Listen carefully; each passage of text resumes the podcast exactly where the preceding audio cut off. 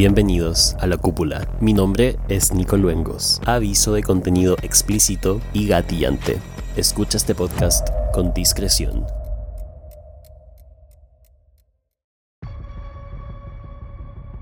Siempre nos va a fascinar hablar de asesinos seriales. Desde Jeffrey Dahmer hasta Ted Bundy, la aparente falta de moral en sus mentes no puede pasar desapercibida. Pero hablamos tanto sobre crímenes y asesinos en los medios que era solo de esperarse que eventualmente viéramos descendientes de esta cultura del true crime en otros asesinos.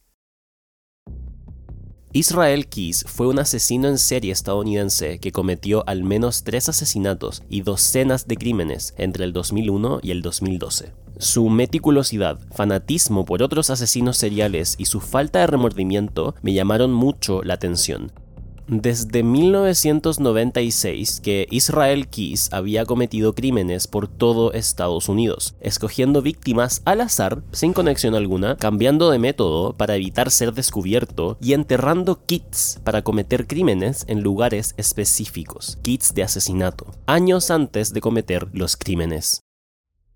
Israel Keys nació en Richmond, Utah, Estados Unidos, el 7 de enero de 1978. Sus padres, Heidi Keys y John Keys, eran miembros de la Iglesia Fundamentalista de Jesucristo de los Santos de los Últimos Días. Israel y sus hermanos no fueron a la escuela y recibieron educación en casa. Se les enseñaron creencias mormonas hasta 1983, cuando el padre John deja la iglesia y muda a toda la familia a un terreno lejano en Colville, Washington. Israel tenía 5 años. La familia vivió sin electricidad ni agua potable, aislados de la sociedad. Asistían a una iglesia que practicaba una ideología cristiana de supremacía blanca. Un dato interesante es que durante esta época, asistiendo a esta iglesia, la familia Keys se hizo amiga de una familia vecina. Uno de los miembros de esta familia era Chevy Kehoe, quien fue condenado en 1996 por un triple homicidio. Los niños de la familia Keys tuvieron que cazar para alimentarse, cortar leña y trabajar en granjas locales. Israel, como hobby, y lo cito, cazaba cualquier cosa con pulso cardíaco.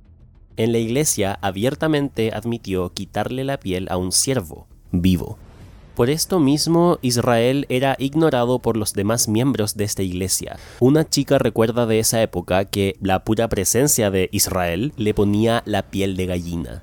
Israel también confesó que cuando era niño y adolescente disparó con balines la casa de sus vecinos, causó incendios en bosques y se metía a casas, todo por entretención. De hecho, y esto lo encontré interesante, a cierto punto se metió a casas de otras personas junto a otros jóvenes, pero estos jóvenes eventualmente comienzan a ignorarlo a él después de ver cómo le disparó a un animal. Israel también robaba armas y luego las vendía. A los 14 años ya medía un metro y 88 centímetros. En una ocasión, unos amigos de los padres de Israel se estaban quedando en casa con sus hijos. Israel amarró un gato a un árbol y lo hizo girar alrededor del árbol hasta que se estrelló con el tronco y vomitó. Hizo esto frente a su hermana y también frente a los dos hijos de los amigos de sus padres que se estaban quedando en casa. Uno de estos niños vomitó presenciando esto. Es aquí cuando Israel dice tener una epifanía. Se dio cuenta que era distinto a sus pares. Todos los otros niños se fueron corriendo, incluida su hermana, pero a él le dio risa. Israel comenzó a aislarse de los demás por miedo a ser discriminado. Ya en su adolescencia, Israel se había vuelto un carpintero de mucha experticia. A los 16 años ya le había construido a su familia una cabaña. Incluso entre el año 1995 y 1997 Israel trabajó de contratista. Él y su familia seguían siendo muy religiosos. Incluso él mantenía un diario donde anotaba todos los pecados que él sentía que cometía, como sentir atracción a su novia, por ejemplo. Pero luego, con el tiempo, Israel le declara a sus padres más de una vez que es ateo. Esto terminó haciendo que lo echaran de su casa y le dijeran a sus hermanos que nunca más hablaran con él. Después de esto, Israel desarrolló un interés en el satanismo. Y así es como en el verano del año 97 o el 98, no se está seguro, Israel comete un abuso sexual a una niña adolescente en Oregón. Este no era su primer ataque sexual, y bueno, Israel admite que la vigiló por unos minutos y luego la atacó sexualmente de una manera muy violenta. Se estima que ella tenía entre 14 y 18 años, y él la amenazó con un cuchillo, pero su plan original era asesinarla después de abusar de ella, y todo como parte de un ritual pero a último minuto Israel decide dejarla ir. Y posterior a esto, cuando Israel confiesa estos crímenes, dice arrepentirse de dejarla ir. Él recuerda que no tuvo la capacidad de ser más violento y él cree en sus palabras que fue cobarde. Y en julio de 1998 Israel se une a la Armada de Estados Unidos. En su tiempo en la Armada se hizo amigo de varios soldados y uno de ellos recuerda que Israel le dijo que le gustaría matarlo, de una manera muy casual. Lo único que todos recuerdan es que era una persona muy reservada y que bebía mucho los fines de semana. Luego, en los años 2000, Israel se retira de la Armada con honores. Y el 2007 comienza un negocio de construcción en Alaska. Cuando se le preguntó si comienza a asesinar gente después de salir de la Armada, él dice, bueno sí, la ciudad era un poco aburrida. Israel buscaba víctimas al azar en todo Estados Unidos para evitar que lo atraparan, y planeaba sus ataques con meses de anticipación. También declaró que solamente usaba armas cuando era estrictamente necesario, ya que su método preferido era la estrangulación, dado el placer que obtenía de ver a sus víctimas perder la conciencia. También dejó claro que no asesinaba a niños o a padres de niños, principalmente porque tenía una hija y vivía con miedo de que ella se fuera a enterar de sus crímenes. Sin embargo, la policía y la FBI siempre dudaron de estas declaraciones y sospechan incluso que Israel sí asesinó a niños y adolescentes. Israel no admitió cometer ningún asesinato durante sus tres años en la Armada estadounidense pero sí admitió a dos intentos de violación a mujeres, una trabajadora sexual en Egipto y una estudiante universitaria en Israel. Se cree que Israel volvió a cometer asesinatos el 2001, luego de ser expulsado de la Armada. Era dueño de cuatro hectáreas de tierra en Nueva York y una cabaña que estaba en ruinas en el pueblo de Constable. Cometió también robos a bancos en Nueva York y Texas y confesó haber robado una casa en Texas para luego incendiarla. Un reporte de la FBI declaró que Israel robó de 20 a 30 casas en Estados Unidos y robó varios bancos entre el 2001 y el 2012, cuando fue arrestado. Y se cree que fue responsable de hasta 11 muertes en el país y posiblemente más víctimas fuera del país. Israel planeaba con meses de anticipación y tomaba mucho cuidado para evitar ser detectado. A diferencia de muchos asesinos en serie, no tenía un perfil específico de víctimas que escogía. Durante sus viajes donde cometía sus crímenes, mantenía su teléfono apagado y pagaba todo en efectivo. Sus víctimas no tenían ningún tipo de conexión con él. Uno de sus crímenes más impactantes para mí fue el asesinato de una pareja de Vermont, William Courier, de 49 años, y su señora, de 55 años, Lorraine Courier. Israel entró a la casa de esta pareja la noche del 8 de junio del 2011, los amarró y los llevó en auto hasta una granja abandonada.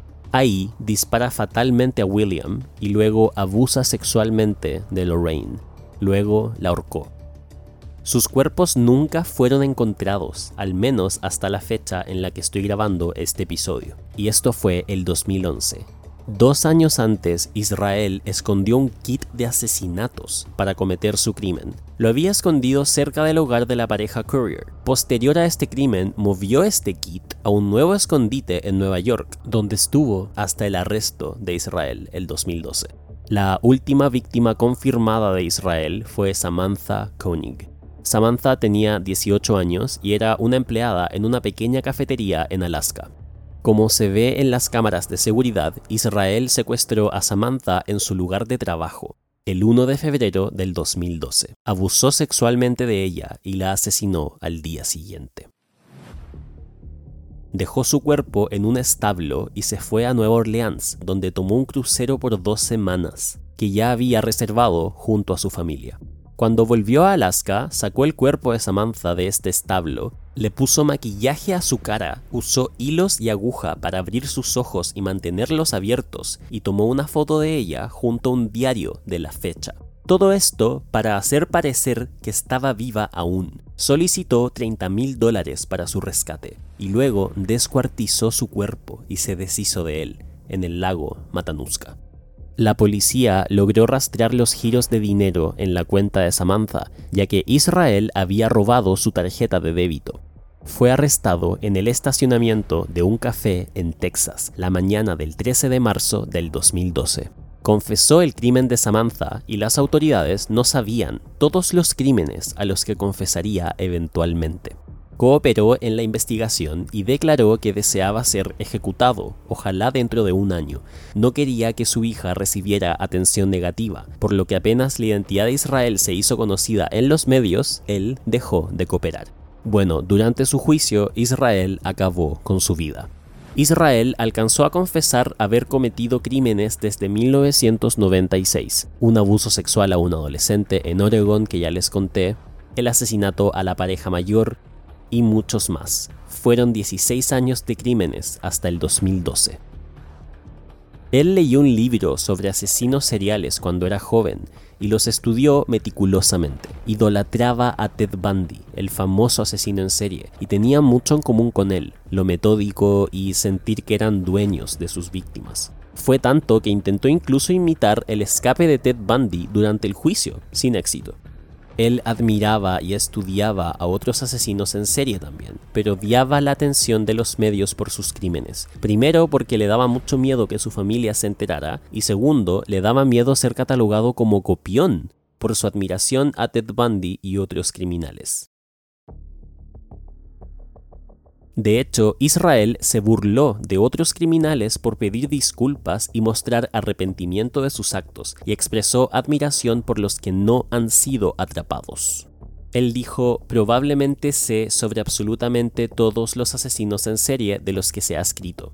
Es una especie de hobby para mí. Mientras estaba en prisión preventiva, Israel logró entrar una hoja de afeitar a su celda y acabó con su vida el 2 de diciembre del 2012. Una nota suicida fue encontrada bajo su cuerpo. Era una oda al homicidio, pero no dejaba pistas de otras posibles víctimas. El año 2020, el FBI publicó dibujos de 11 cráneos y un pentagrama dibujados con sangre que fueron encontrados en la celda de Israel luego de su suicidio. Uno de los dibujos incluía la frase We are one o Somos uno, escrito al final. El FBI cree que el número de cráneos representa la cantidad total de sus víctimas.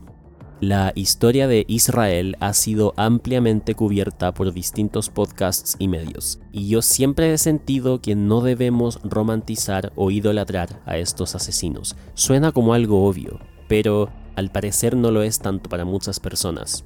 Creo que no hay que perder la sensibilidad cuando hablamos de estos temas, porque honestamente yo siento que estos asesinos son imbéciles, no son personas increíbles que podamos idolatrar o admirar de ninguna forma.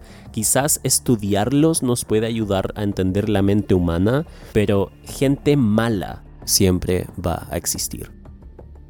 Bueno, yo sé que ha pasado harto tiempo, pero igual solamente queda esperar que se logre encontrar a todos los cuerpos que faltan y así finalmente puedan descansar en paz y su familia pueda seguir adelante. Y no olvidemos que por más fascinante sea la mente de los asesinos en serie, no hay nada de ellos que podamos admirar.